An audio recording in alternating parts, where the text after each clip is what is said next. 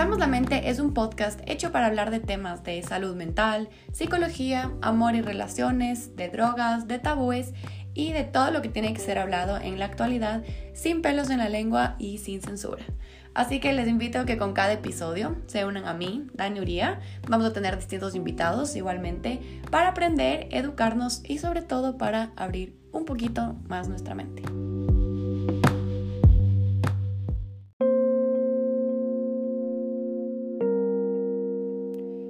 Hello a todos, bienvenidos al episodio número 36 de Abramos la Mente. Yo soy Daniel Uría, soy psicóloga clínica en la ciudad de Quito y hoy voy a hablar sobre un tema muy importante, que es el alcohol. El alcohol creo que es una de las drogas que menos se discute, que menos se entiende y en realidad de las que menos se habla. O sea, en general obviamente se habla de borracheras y como que de los efectos del alcohol y todo, pero creo, y yo pienso, incluso en mi caso que he estudiado, ¿no? El, todas las drogas, pero también el alcohol ha sido parte de mis estudios. Em, creo que una de las cosas más importantes del alcohol es entender qué es exactamente, por qué no se habla sobre esto, por qué si se la vende a diferencia de otras drogas. Y bueno, muchas de esas cosas vamos a discutir el día de hoy. Entonces, ¿por qué hablo de este tema?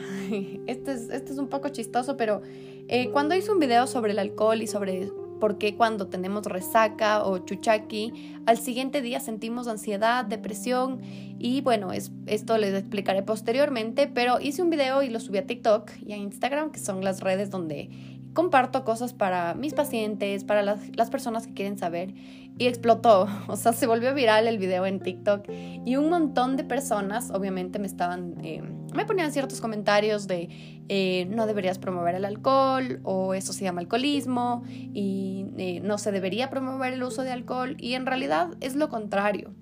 Creo que todos los que somos profesionales en prevención y tratamiento de adicciones, y aquí le incluyo al alcohol, obviamente, eh, sabemos y tenemos el entendimiento de que las personas se van a drogar y van a tomar independientemente de que se les prohíba o no. Incluso todos los movimientos de prevención se basan en la prohibición y Estados Unidos es la prueba de que eso no funciona. Por eso están en crisis de opios, por eso todas sus estrategias de prohibición y de encarcelamiento no han funcionado. Y la nueva escuela de prevención y tratamiento es la educación. Entonces, obviamente, educar a las personas sobre qué están usando, qué están consumiendo, dosis debidas, efectos, eh, a tomar en cuenta, signos y alertas de abuso, es lo más importante. O sea, yo prefiero explicar qué que, se vuelve grave, por qué es importante tomar en cuenta tal y tal cosa, que solo decir no está bien, esto es alcoholismo y no tomen nunca, porque no es real. Entonces, asumiendo que las personas que escuchan este podcast o nunca han tomado, eh, y tienen sus razones, obviamente, y 100% válido. Y asumiendo que la mayoría de personas que están escuchando este podcast es porque han tomado, es porque tal vez les gusta tomar y no hay ningún problema con eso. Todos tenemos em, etapas y también momentos en los que el alcohol es una forma de diversión. A mí me ha pasado, nos pasa a todos, así que no, no, no hay que categorizar a nadie ni nada porque este podcast es menos, menos, menos, menos para eso. Así que ese era el disclaimer, no, no es una forma de promover el alcoholismo, más bien de educar. Educar qué es, cuándo parar, cuándo darnos cuenta, cuándo eh, ponerle un red flag y decir, chuta, esto ya creo que no es lo que necesito en mi vida. Entonces ya pasando ese disclaimer, voy a hablar de cinco cosas. La primera es, ¿cuál es el proceso por el cual nos vamos emborrachando? Entender cómo es la borrachera segundo, ¿por qué me olvido cuando tomo? Eso nos pasa a algunas personas, incluyéndome a mí, incluyéndoles a la mayoría de mujeres, según las investigaciones. Entonces es importantísimo saber qué tomar en cuenta cuando nos olvidamos. De ahí tenemos en tercer lugar la tolerancia y la abstinencia de alcohol. Esto significa que tanto, o sea, cuando empiezas a tomar más y, cuando en serio te empieza a dar la resaca, chuchaki, en qué momento se vuelve ya grave esa resaca, cuándo buscar el hospital, cuándo buscar ayuda, etc. En cuarto lugar tenemos alcohol versus otras drogas, que es lo que más me gusta, literalmente lo que más me interesa discutir en este podcast, porque es el tema Primero es el tema de adicciones y también es un tema que nadie se lo va a esperar y que también tuve un poco de controversia en las redes al, decir que el alcohol es la más peligrosa de todas. Ya les voy adelantando. Y en quinto lugar, ¿cómo saber si tengo un problema con el alcohol? Entonces, vámonos al primero, que es cuál es el proceso por el cual nos vamos emborrachando. Entonces, la molécula o el compuesto, componente del alcohol que nos emborracha es el etanol. El etanol es una molécula tan simple, cero compleja, que cuando entra a nuestro cuerpo entra de manera súper fácil y produce los efectos rápido y también muchos, muchos, muchas partes y órganos de nuestro cuerpo se ven afectados por esta molécula. Pero ¿qué, ¿qué, exactamente causa la borrachera y por qué causa efectos tan dramáticos y distintos también en, en las distintas personas? Cuando ingerimos, ingerimos el trago, digamos una cerveza, vino, lo que ustedes se imaginen, el alcohol aterriza primero en nuestro, nuestro estómago y se absorbe primordialmente en nuestra sangre. Pero antes de que se absorba y todo, cuando lo ingerimos, nos tomamos y se va de nuestro estómago, eh, en el intestino delgado, cuando ya pasa por el estómago eh, y se va a los demás órganos, es la parte crítica. Aquí se explica por qué cuando comemos nos emborrachamos menos. Y no es porque la comida amortigua el alcohol que tomamos, sino que cuando comemos existe un área, llamada esfínter pilórico que está al final del estómago donde ya se conecta con el intestino. Entonces lo que pasa es que cuando comemos em, se cierra ¿no? este esfínter y hace que el alcohol y las moléculas de alcohol no pasen por completo cuando comes, porque como ya se llena, se cierra, como que se, se engrosa y lo que pasa es que ya no pasan las moléculas de alcohol. Y lo que pasa cuando no comemos antes de tomar es que entra directo al estómago vacío, este esfínter no se cierra y el alcohol pasa frescazo hacia el intestino. Entonces, en el intestino se absorbe eh, a la sangre y se va a los distintos órganos del cuerpo, especialmente a los que tienen más irrigación o los que tienen más riego de sangre, llamémosle así, que son el hígado y el cerebro. Entonces, antes de llegar al cerebro, los efectos, ¿no? Primero llega al hígado. Y lo que pasa es que las enzimas de nuestro estómago le rompen a la molécula de etanol al principio, eh, de la que hablamos, y eh, se rompe en dos partes, ¿ya? Entonces imagínense que entra un cuadradito de alcohol, que es la molécula del etanol, y las enzimas le empiezan a romper, ¿no? A esta molécula. Entonces, esas primeras enzimas se llaman acetaldehído, que es una molécula súper tóxica para nuestro cuerpo. Y lo que pasa es que luego estas enzimas, este acetaldehído que es tóxico, se convierte en acetato, igual por otras enzimas, y eso ya no es tóxico, ¿ya? Lo que pasa en este proceso para el hígado es súper fuerte. Entonces el hígado intenta hacer que esta sustancia sea lo menos tóxica posible para el cuerpo. Entonces el hígado es como que trabaja y le procesa y le procesa para que de etanol pase a acetaldehído y después pase a ser no tóxico, ¿ya? Y esto es un trabajo súper fuerte para el hígado y esto le va a ir dañando progresivamente.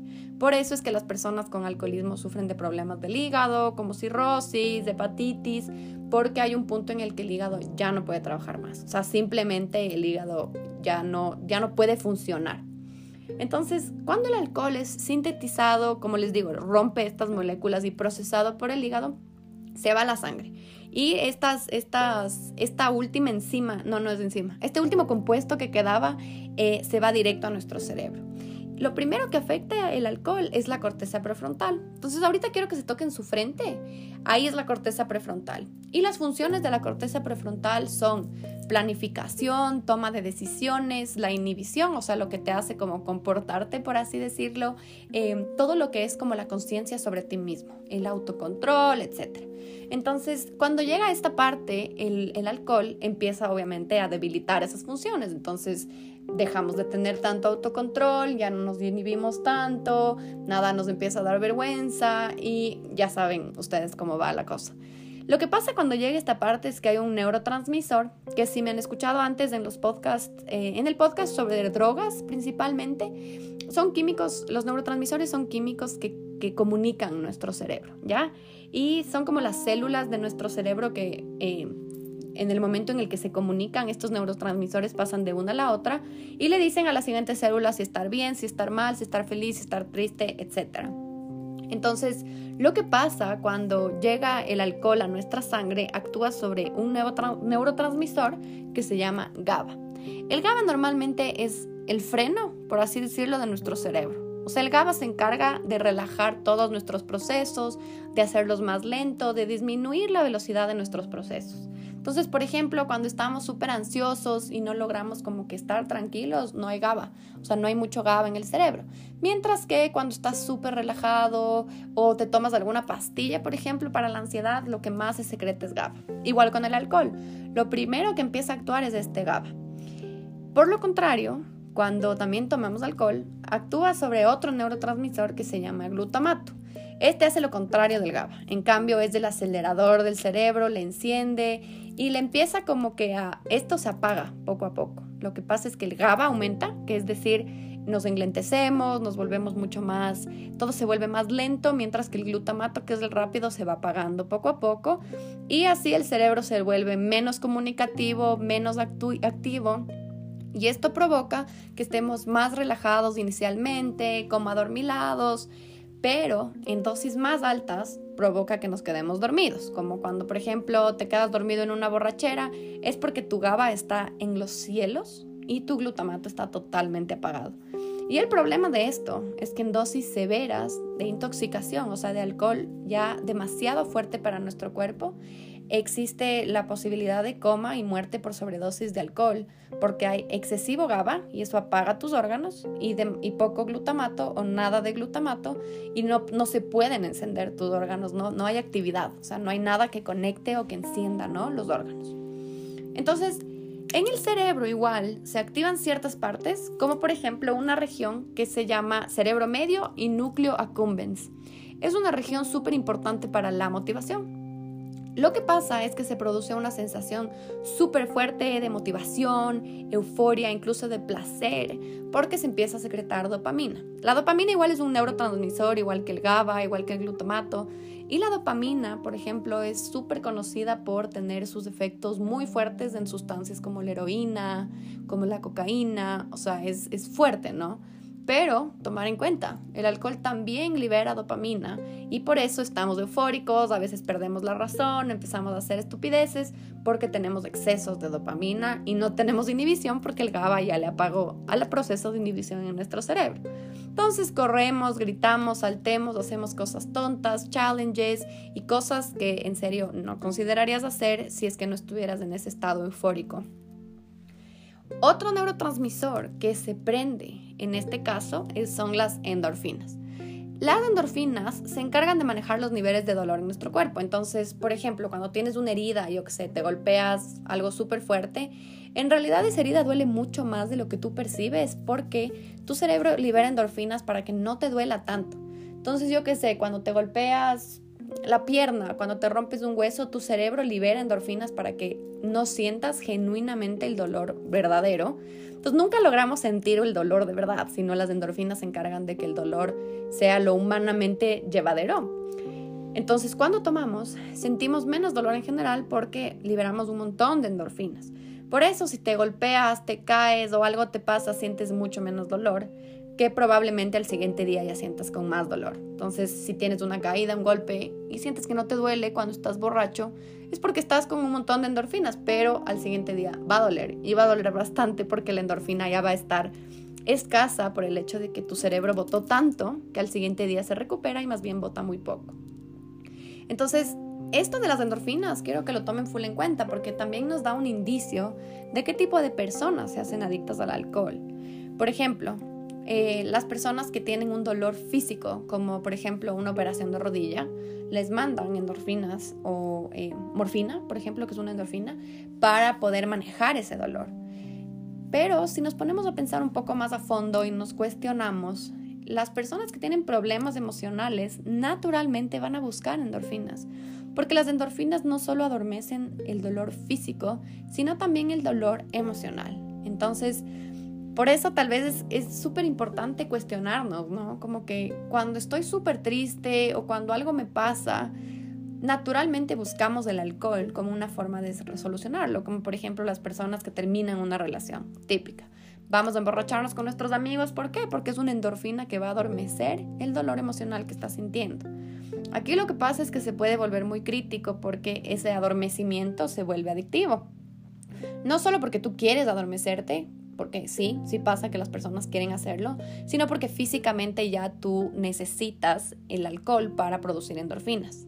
y lo que pasa es que dejan de producirse naturalmente. Entonces luego el dolor en general físico y el dolor emocional se vuelve menos tolerable cuando empiezas a consumir alcohol regularmente. Entonces tomar en cuenta, eso es súper, súper, súper importante. Igual algo importante de, los efectos del alcohol, que es lo que estamos hablando ahorita, es que el nivel en el que te afecta el alcohol va a depender de un montón de factores. Por ejemplo, las mujeres tienen mucha facilidad de emborracharse porque las mujeres tienen menos sangre, menos agua y tienen mayores porcentajes de grasa en el cuerpo. Y esto hace que la concentración de alcohol cuando las mujeres toman sea mucho más eh, fuerte que en hombres. Entonces, mientras que los hombres pueden tomar, yo qué sé, tres tipos de alcohol, o sea, tres dosis de alcohol, las mujeres pueden dos porque eh, van a tener los mismos efectos que un hombre por exactamente eso, como el porcentaje de, em, de grasa, el, también la cantidad de sangre, etc. Entonces, normalmente existen muchos, muchos, muchos factores que van a hacer que una persona se emborrache más, menos, etc. Más adelante les voy a hablar sobre factores más específicos como adicción, pero vamos más adelante. Segundo tema, ¿por qué me olvido cuando tomo? A ver, esto en la literatura científica se llama induced blackouts, alcohol induced blackouts, que es como eh, blackouts, o sea, como borra, borra, no sé, la memoria borrada inducida por el alcohol. ¿Por qué ocurre? A ver, lo que pasa es que el alcohol bloquea que las memorias de corto plazo se conviertan en memorias de largo plazo. Y a este proceso en nuestro cerebro se le llama consolidación de la memoria. Y lo que pasa es que el alcohol interrumpe el funcionamiento de, nuestra, de una parte en nuestro cerebro que se llama el hipocampo.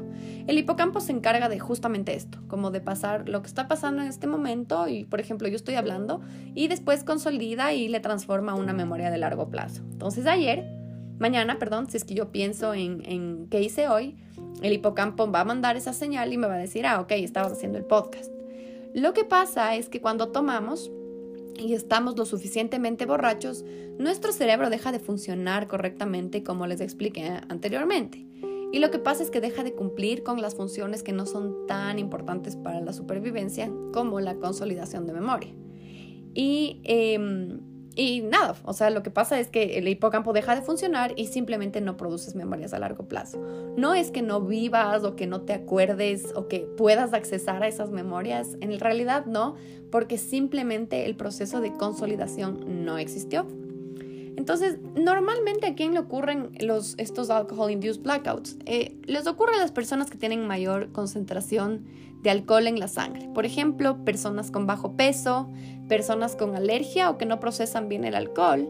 Es más común en mujeres, como les comentaba anteriormente, porque las mujeres tienen menor, eh, eh, menor sangre, o sea, tienen menos sangre que los hombres, entonces por eso también tienen mayor concentración de alcohol en su sangre.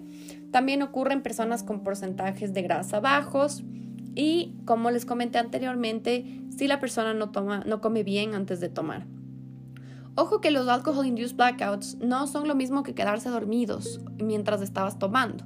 Cuando estás en un blackout, sigues funcionando, más bien en ese momento tienes, sientes, no tienes, sientes que tienes todas tus facultades, pero tu memoria simplemente no, no consolida lo que está pasando.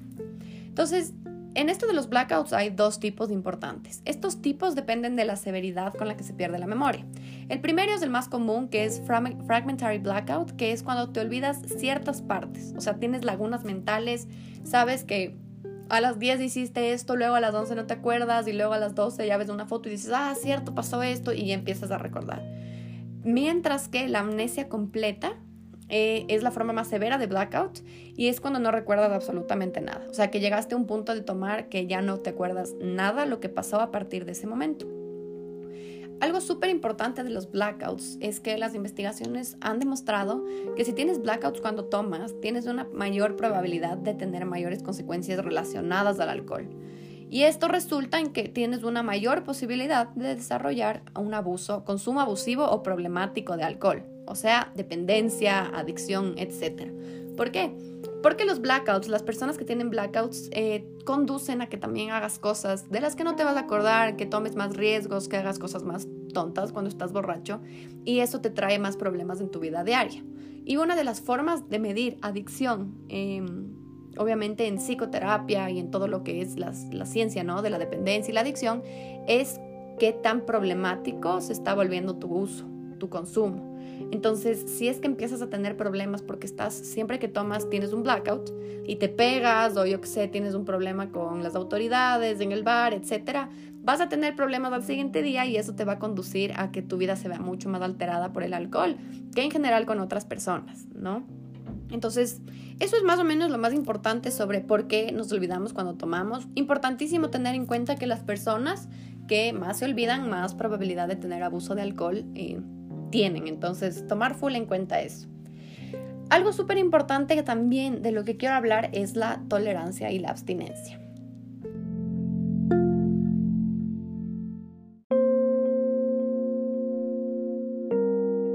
Tolerancia y abstinencia entonces. Tolerancia, si es que ya han escuchado mis podcasts, eh, sobre todo el de drogas, van a saber lo que es. Pero básicamente la tolerancia es que a medida que vas aumentando el uso regular de alcohol o el uso de alcohol en general, eh, menos eh, funciona el efecto, entonces más dosis tienes que tomar. Entonces la típica que cuando tenías, yo que sé, no sé, eras un adolescente y tomabas, yo que sé, una cerveza, ya te sentías mareado, o cuando dejas de tomar por un periodo de tiempo largo, tomas y te sientes ya mareado, empiezas a sentir los efectos, mientras que una persona que toma cada fin de semana no va a sentir los mismos efectos. Entonces, esto se llama tolerancia, es que mientras más te expones a la sustancia, más cantidad necesitas para sentir los efectos. Lo que pasa también, y algo importantísimo que saber de las personas con alcoholismo, es que las personas que ya tienen un nivel de eh, consumo de alcohol peligroso, es que eh, se emborrachan mucho más fácil que eh, de lo que hacían anteriormente. Entonces, digamos que tienes una persona que necesitaba una botella entera de ron para emborracharse y de la nada empieza a necesitar solo dos vasos y ya se emborracha y y está botada, botado por ahí o, ya vomita, es porque eh, ya existe un deterioro bastante grave del hígado y el hígado ya no puede procesar el alcohol de manera tan fácil, entonces el alcohol entra en su forma tóxica al cuerpo y emborracha mucho más rápido a la persona. Entonces, pilas con eso, eso es una señal de alcoholismo que eh, empiecen los tragos a cogerte mucho más fácil o hacer los efectos mucho más fácil de lo que eh, pasaba anteriormente. Es porque el hígado ya no funciona. De ahí la abstinencia. La abstinencia es peligrosísima en el alcohol. La abstinencia es también el chuchaqui, la resaca, el guayabo. El otro día me mencionaron cómo se decía en otro país, pero es los que puedo mencionar por el momento. Em, el, el chuchaqui o la resaca no son graves, es una reacción natural de nuestro cuerpo porque nuestro cuerpo intenta como recomponerse después de todas esas descargas de neurotransmisores y de procesos neurológicos al que no está acostumbrado el cuerpo. Entonces es normal tener chuchaki. Más bien las personas que no tienen chuchaki, eh, lo mismo les pasa en su cuerpo, pero son mucho más resistentes a sentir el malestar. O tal vez tienen una, una muy, un muy buen hígado que procesa bastante bien el alcohol y no les llega la parte tóxica del alcohol como a las otras personas. ¿Ya? La abstinencia va a variar mucho de muy moderado, que sería un chuchaqui, eh, una resaca, a serio, que en realidad va a sonar un poco exagerado, pero en realidad no lo es. El chuchaqui serio de alcohol, la resaca seria de alcohol es la muerte. O sea, en realidad la gente sí se muere de resaca, sí se puede morir de un chuchaqui. No las personas que no tienen un consumo abusivo o una dependencia de alcohol, no te puedes morir de un chuchaqui, pero las personas que tienen alcoholismo se mueren todos los días con abstinencia. Entonces, sí, sí hay como morirse eh, de, alcohol o de abstinencia de alcohol si es que lo cortas cold turkey, que es la expresión de decir eh, de un día que tomaba todos los días, dejo de tomar mañana y no vuelvo a tomar. No, eso no se recomienda en personas con alcoholismo porque se pueden morir literalmente. Em, esto es algo que no pasa con ninguna otra droga como la cocaína, la heroína, la nicotina, etc. Con esas drogas tú puedes hacer esto de cold turkey y obviamente la vas a pasar mal, pero no te mueres. Mientras que con el alcohol sí te mueres, eh, como les digo, y repito porque es algo que nadie sabe, te puedes morir de abstinencia de alcohol y en realidad muchas personas con consumo abusivo o con alcoholismo sobre todo se mueren de abstinencia de alcohol. Como el alcohol es un depresor, que es lo que les expliqué anteriormente, em, baja o disminuye la rapidez en las funciones de nuestro cuerpo. Entonces, el, el alcohol lo que pasa es que, como les comentaba, va a hacer que todos los procesos se vuelvan más lentos, que no estemos activos, que no estemos em, em, tal vez como en ese estado necesario para poder sobrevivir, para poder desempeñarnos bien. Y cambia, como les comentaba, cómo nuestras neuronas se comunican. Lo que pasa es que con el tiempo nuestro sistema nervioso, o sea, nuestro cerebro, se va adaptando a lo que pasa en el cerebro con esos cambios que el alcohol produce. Sobre todo si es que se empieza a tomar de manera muy regular, nuestro cerebro se acostumbra a que esos procesos eufóricos de dopamina, de GABA, de euforia, de, ¿cómo se llamaba?, endorfinas, eh, se desregulen y solo se sientan regulados cuando existe alcohol. Entonces, si tomamos, si dejamos de tomar de un día al otro, cuando nuestro cuerpo está acostumbrado a la presencia de alcohol, el cerebro, el cerebro como que no entiende qué pasó, dónde está la fuente, dónde está lo que nos hace sentir eufóricos, dónde está lo que nos hace estar tranquilos y ahí es donde empieza esta abstinencia grave y severa de las que les, de las que les comento. Entonces, en las primeras horas de abstinencia, en este caso el chuchaqui, en este caso la resaca, eh, que es una abstinencia moderada, los síntomas van a ser ansiedad, sentimientos de depresión, temblor en las manos, dolor de cabeza, náuseas, vómitos, insomnio o hipersomnio, que es dormir en exceso, y sudoraciones y calores excesivos. Como les digo, esta es una forma del cuerpo de balancearse y recomponerse de esta como descomposición fisiológica a la que le expusimos. Eh, mientras que en personas con consumo grave de alcohol, de 12 a 48 horas de abstinencia, en casos más severos, y sobre todo cuando ya tenemos un nivel de alcoholismo, existen alucinaciones, convulsiones, diarreas, vómitos y bueno, ciertos síntomas ya mucho más graves. Pero aquí es donde viene a, donde si es que ya se pasan las 48 horas sin consumo de alcohol con una persona con alcoholismo y no eh, y se pasa estos síntomas y no hay un peligro o problemas fisiológicos que alteren obviamente o que pongan en riesgo a la persona, ahí queda la abstinencia. No pasa nada. También pueden cold turkey, que es lo que les decía. Pueden cortar de un día al otro 0 a 100, de 100 a 0, perdón, sí lo pueden hacer. Sin embargo, de 48 a 72 horas, si siguen habiendo síntomas, o sea, después de dos días de cortar el consumo de alcohol, si siguen habiendo síntomas de abstinencia, ya lo llamamos delirium tremens, que es la forma más severa de abstinencia de alcohol.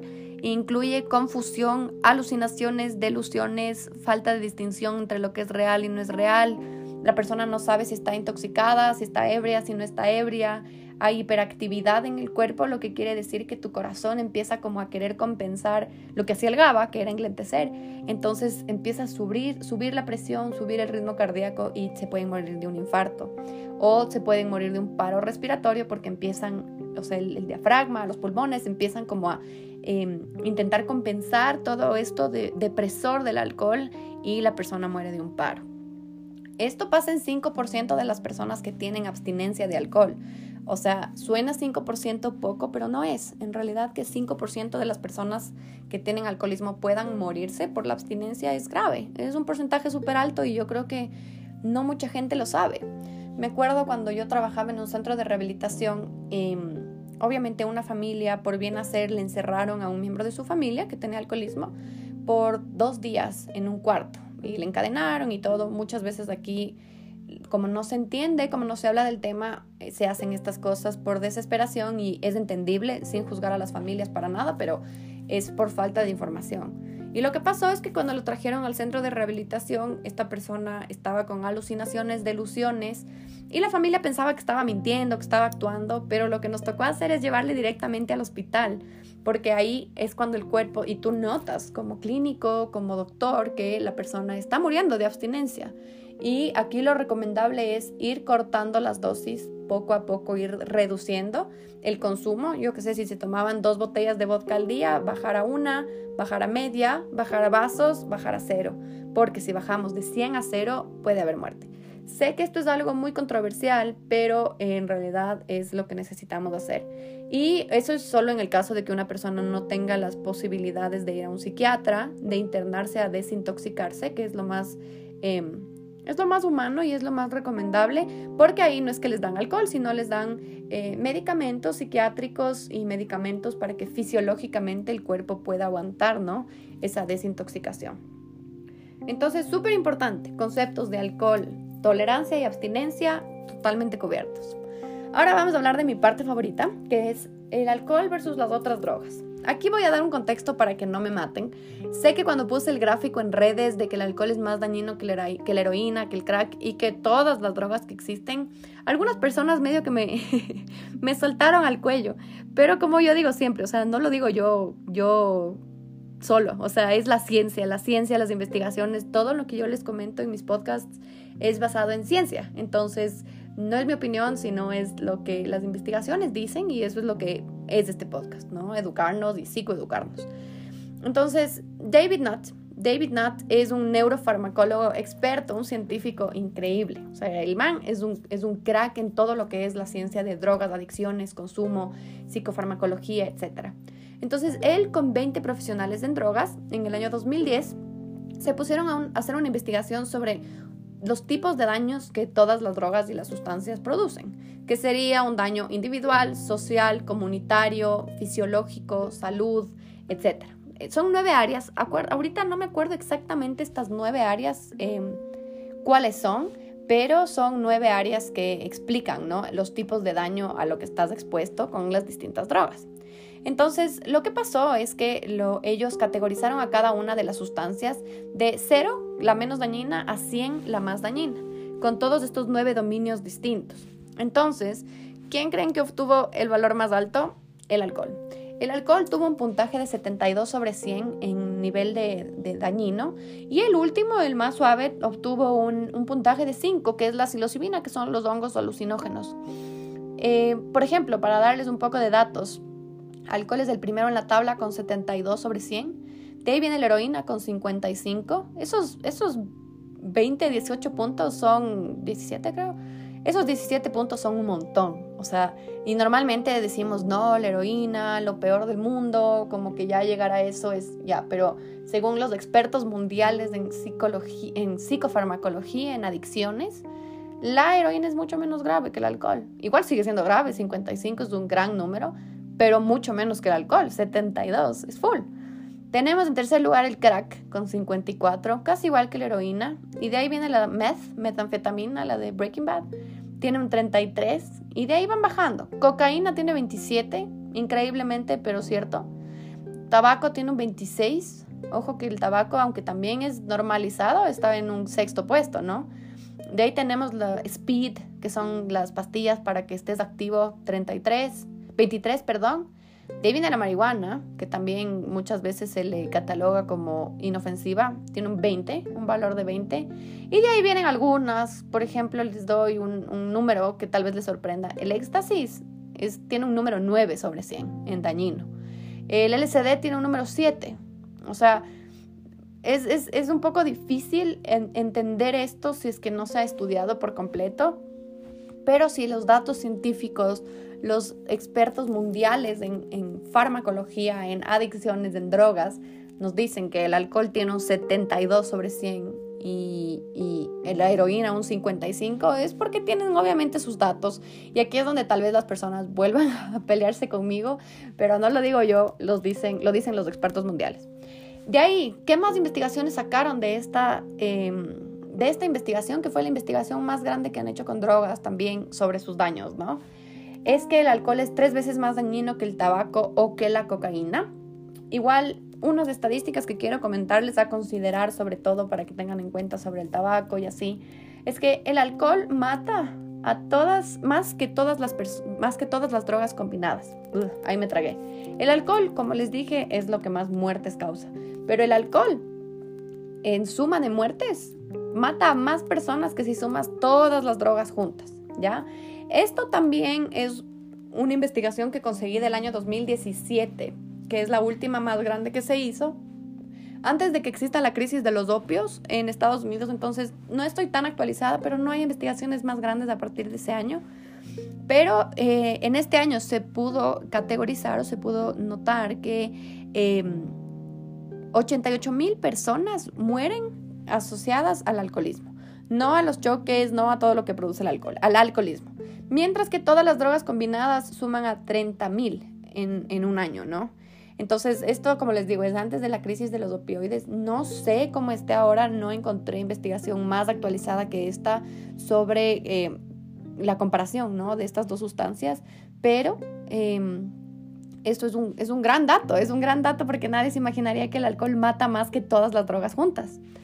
Igualmente, su daño a la sociedad es mucho más fuerte que con otras drogas, porque hay accidentes, choques, violencia, violencia sexual, asaltos, etc. Em, otro dato importantísimo es que el alcohol, como todos sabemos, es mucho más accesible que otras drogas. Por ejemplo, en Latinoamérica, eh, al menos en, en Ecuador, sé que las personas prueban alcohol por primera vez probablemente en sus 15, 14 años tal vez un poco más grandecitos, pero es muy improbable encontrar a alguien que no ha probado alcohol antes de los 18 años. Entonces, eso es importante saber porque estamos más expuestos a algo que es más grave que la heroína. Entonces es importante entenderlo, manejarlo con cuidado, darnos cuenta de ciertas cosas y saber, saber más que nada, estar educados es lo más importante.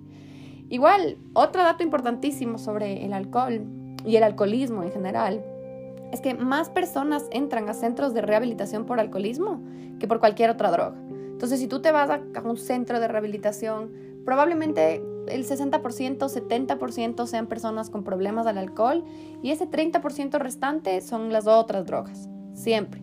Ahora, como les digo, en Estados Unidos existe la crisis de los opioides, entonces no sé qué tanto estas estadísticas eh, están 100% actualizadas al año 2022, pero eh, igual, igual es algo a considerar que haya una droga ahorita, que, que es el, el Oxy, que es mucho más potente y más dañina que el alcohol. No significa que el alcohol sea menos dañino, entonces estas estadísticas son importantísimas de mencionar. Igual por último, el alcohol causa una variedad de enfermedades. Como sabemos, eh, la investigación, una investigación demuestra que siete formas de cáncer están directamente asociadas al consumo de alcohol. Al consumo, no al alcoholismo, no al, al abuso de alcohol, sino al consumo, al consumo regular, al consumo recreativo.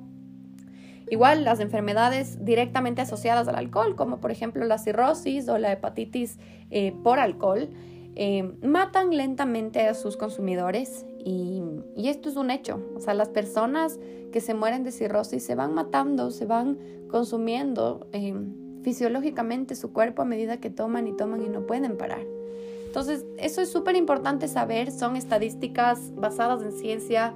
Como les digo, a la final no, no nos han educado. O sea, yo me acuerdo cuando yo era estudiante y me encantaba todo esto de el estudio de adicciones, de drogas. Nunca consideré el alcohol como un problema, también porque estaba en la sociedad, o sea, lo veía todos los fines de semana, o sea, lo veía en el Supermaxi, que es como el supermercado, lo veía en todo lado, entonces nunca consideré como el alcoholismo, hasta que me empezaron a enseñar sobre lo que son las adicciones y fue como, hijo de madre, o sea, es más difícil recuperarte de alcoholismo que de una droga, o sea, de una drogadicción. ¿Por qué? Porque lo vas a ver en eventos sociales, lo vas a ver en bautizos, lo vas a ver el domingo en un almuercito familiar, lo vas a ver con tus amigos, a diferencia de heroína, a diferencia de coca, a diferencia de anfetaminas, que no lo vas a ver probablemente en un bautizo. Entonces, es importantísimo saber que como, como sociedad hemos normalizado lo que es el consumo abusivo de alcohol. El todos los fines de semana emborracharse, tomar, levantarse con chuchaqui, con resaca y seguir en lo mismo, en lo mismo. Y eso es criterio de cada uno y a la final, como les digo, no está mal. O sea, cada uno decide por su vida, pero es importantísimo saber qué nos estamos metiendo, qué estamos haciendo con nuestro cuerpo, eh, cómo le estamos afectando. Tal vez al tener conciencia de cómo le estamos afectando, eh, podemos un poco, no sé, eh, pensar en las consecuencias o podemos reducir la cantidad o podemos, no sé, como empaparnos de ese conocimiento y tomar decisiones distintas o tomar decisiones más saludables o no tomar ninguna decisión, pero tener la conciencia de, ok, lo que estoy haciendo es por esto, o sea, me olvidé de esto, me olvidé de la mitad de la noche porque, ok, tengo más propensidad a desarrollar alcoholismo. Entonces son cosas que son necesarias aprender, saber, porque, porque necesitamos saberlo si nos exponemos a esto. Y por último, el tema que también me encanta, cómo saber si soy o puedo estar en un problema de alcohol. Entonces aquí lo más importante es distinguir entre uso recreativo, abuso de alcohol y dependencia de alcohol. El uso recreativo viene a ser eh, cuando la persona lo utiliza porque está en un evento, porque se siente bien, Cuando la persona lo utiliza porque simplemente se va a tener una conversación, va a ir a una fiesta, pero no lo estás utilizando para em, aplacar o para adormecer cierta necesidad emocional, ¿ok? Eh, eso es un uso recreativo. No tiene ningún problema esto y como, como personas, como especialistas de adicciones y todo, el uso recreativo es esperado en la sociedad, entonces en, el alcohol y en todas las drogas. Em, y no se lo ataca, en realidad no se lo sataniza, es algo que está bien, cada uno con sus decisiones, el uso recreativo no tiene nada de malo. El uso abusivo, ¿cómo darnos cuenta que es un uso abusivo? Entonces aquí lo que yo siempre les digo a mis pacientes es, a ver, en los dominios de tu vida, por ejemplo, social, familiar, académico o laboral, eh, individual, fisiológico, que sería como salud, sientes que en dos de estos existe ya un problema por tu consumo de alcohol, entonces en personas con abuso de alcohol sería un sí. Ahora me peleo cada semana con mi novia porque siempre que peleamos estamos ebrios. ¿ok? Y también me peleo con mi familia porque llego manejando borracho, entonces, ok, esto ya puede ser categorizado como un uso abusivo de alcohol, como abuso de alcohol. O, ok, sí, físicamente ya tengo problemas en mi piel, en mi cuerpo por el consumo eh, de alcohol y también al mismo tiempo eh, académicamente dejé de ir a clases los días viernes porque el jueves me pego una borrachera, mm, uso abusivo de alcohol. O también llego chuchaqui al trabajo, llego con resaca al trabajo, se dan cuenta y mis jefes no están felices con eso, entonces me botaron del trabajo. Red flag, uso abusivo de alcohol. Entonces, cuando nuestra vida se empieza a afectar por este uso de alcohol, ya se puede considerar un uso abusivo de alcohol, ¿ya? Mientras que dependencia, que ya es adicción, la dependencia ya, primero tienes tolerancia altísima, que es lo que les decía, necesitas mucha más dosis para emborracharte, tienes abstinencias ya más severas, o sea, los chuchaquis cada vez son más fuertes, son más terribles y ya empieza a afectarte no solo un día, sino algunos días pero también en dependencia todas las áreas que les mencioné anteriormente se ven afectadas. Entonces ya te botaron del trabajo, financieramente también ya no puedes porque te gastas 150, 200 dólares en tragos el fin de semana. Eh, también porque mm, te quedaste sin pareja o llegas a la casa y les pegas a tus hijos. Esto ya es una, un uso, em, una dependencia de alcohol, ¿ok? Adicción de alcohol sería más cuando existe físicamente la, eh, es imposible dejarlo por el hecho de que les decía de lo de la abstinencia. Esto es más dependencia, perdón. Adicción sería el no poder funcionar en tu día a día sin la presencia de alcohol. Entonces, dependencia fisiológica, mientras que adicción es cuando eh, en todas las áreas de tu vida ya existe un problema, ¿ya? Entonces, eso es súper importante para medir. Me acuerdo que una de las personas que se quejó de mi video de TikTok me decía, ah, que estás promoviendo el alcohol y ni sé qué. Y me decía, pero aparte, ¿cómo, ¿cómo puede ser el alcohol peor que la heroína? O sea, no entiendo, como que aparte las dosis. Y fue como que las dosis no tienen nada que ver. Como profesionales de salud mental, lo que nosotros medimos con las drogas, con, con, con las dosis de alcohol, no tiene nada que ver con cuánto tomas. Eso, eso se encarga el doctor para ayudarte con la abstinencia, eso se encarga el psiquiatra para ver cuánto te receta pero aquí lo que nos encargamos es ver qué áreas de tu vida dañó y qué áreas de tu vida se vieron eh, afectadas por el consumo de alcohol, por el consumo de drogas. Entonces, eso es súper importante considerar. El nivel, o sea, las dosis, obviamente ya hay gente que toma un montón y dices, chuta, ya se está pasando. Ok, no lo dudo, sí es un problema de alcohol. Pero lo que más utilizamos para medir esa problemática es los problemas en general que se producen en la vida de la persona. Así que bueno, eso es todo con el podcast de alcohol. Espero que les haya gustado. Creo que es un tema súper importante, súper interesante, necesario de saber. Es algo que nos vemos, o sea, lo vemos en nuestra sociedad diariamente, es tan aceptado socialmente y que no es problema.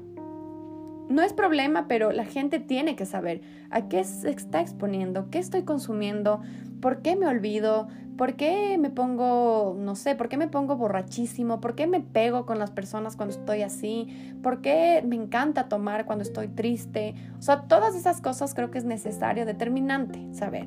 Así como yo cuando hablo con las personas que experimentan con drogas, tienen que educarse. Lo mismo con las personas que experimentan con alcohol. Hay gente que decide no tomar en su vida porque ha visto los problemas que el alcoholismo trae a su familia. Hay gente que decide no tomar por sus problemas de salud, etcétera, y es 100% válido. Pero las personas que deliberadamente deciden tomar, que también es válido, que la prohibición, como les digo, no sirve, es necesario que sepamos, que nos eduquemos, que si es que algo no nos gusta, si es que algo ya te empieza a hacer un red flag, medio que cosquillas de mm, creo que ya no está bien, estoy consumiendo mucho trago, educarnos, educarnos porque prevención, para prevenir cualquier problema de drogas, cualquier problema de adicciones como el alcoholismo, es necesario entender, es necesario saber. Entonces, bueno, les dejo con eso. Espero que filosofen todo lo que les acabo de decir, que les haya servido, que les haga cuestionarse un montón de cosas, que les haga prevenir, que les haga pensar un montón sobre todo. Y les dejo con eso. Espero que tengan un hermoso día y cuídense mucho.